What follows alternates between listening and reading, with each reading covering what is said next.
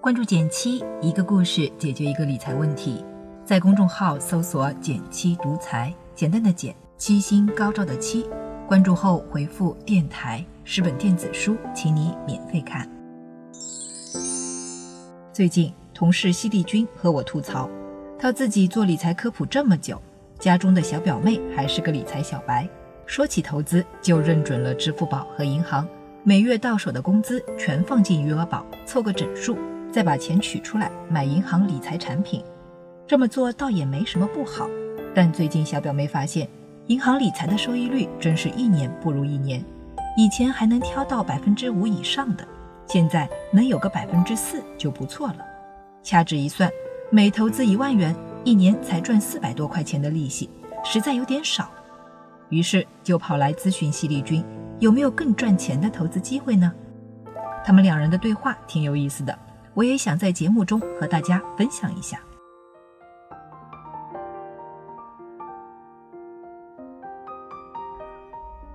犀利君表示，要我说，与其去买银行理财，还不如直接买这家银行的股票，收益说不定还更高呢。看表妹不信，犀利君就给他举了个实际的例子：中国银行。假设一年前投资一万元买中国银行的股票，到今天会有多少钱呢？查了一下，最近一年中国银行的股息率是百分之五点一左右。如果按照股息率等于每股分红除以当前股价的计算公式来看的话，一年前投入一万元，现在能收到五百一十块的股息，比一般的银行理财收益都高。另外，除了中国银行，股息率超过百分之五的银行股还有四只：民生、交通、北京、江苏银行。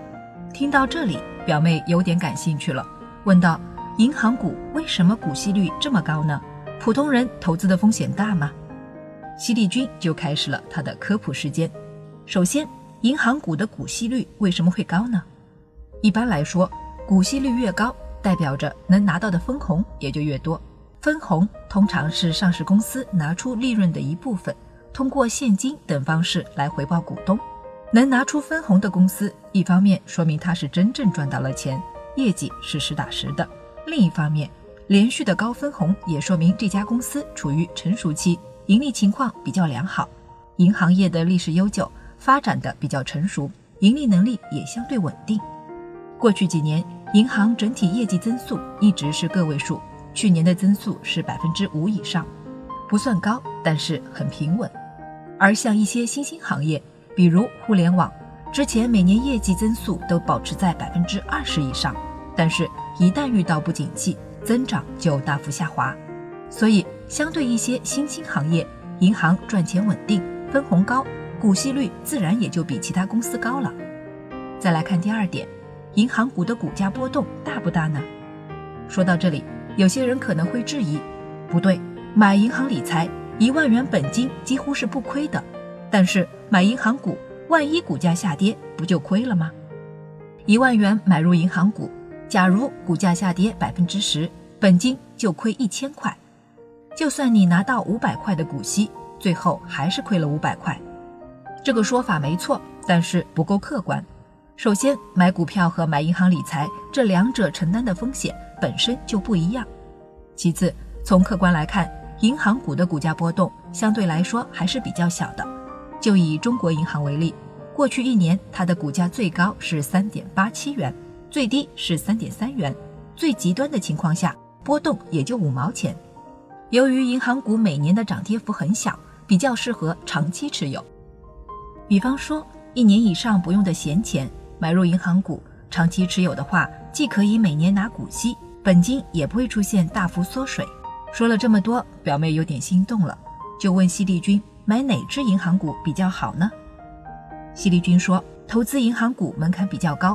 首先，银行业的好坏和宏观经济、货币政策密切相关，这方面普通人不容易搞懂。另外，买银行股就要学会看银行的财报，它和普通企业的财报还不大一样，有许多专业术语，普通人理解起来有难度。投资中有句话叫做“不懂不投”，如果是对银行的业务一点都不熟悉，闭着眼睛买个股，风险还是挺大的。不过犀利君也建议表妹可以通过两种方式谨慎参与。第一是打新底仓，参与 A 股的打新必须要购买一定市值的股票，沪深两市各一万元的市值。既然银行股的股价波动较小，那么投入一小笔资金用作打新底仓还是挺合适的。具体的话，可以选择股息率较高的，比如说大于百分之五的银行股。第二呢，就是银行的指数基金。其实也可以选择投资整个银行业，避免个股的风险。比如说中证银行指数，它包含了三十只银行股，相当于分散投资三十只股票，比买一两只个股风险更低了。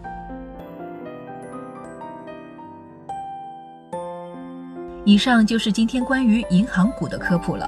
关于股票或者基金投资，你还有哪些想了解的呢？欢迎点赞评论告诉我，我会看哦。好了，今天就到这里啦。右上角订阅电台，我知道明天还会遇见你。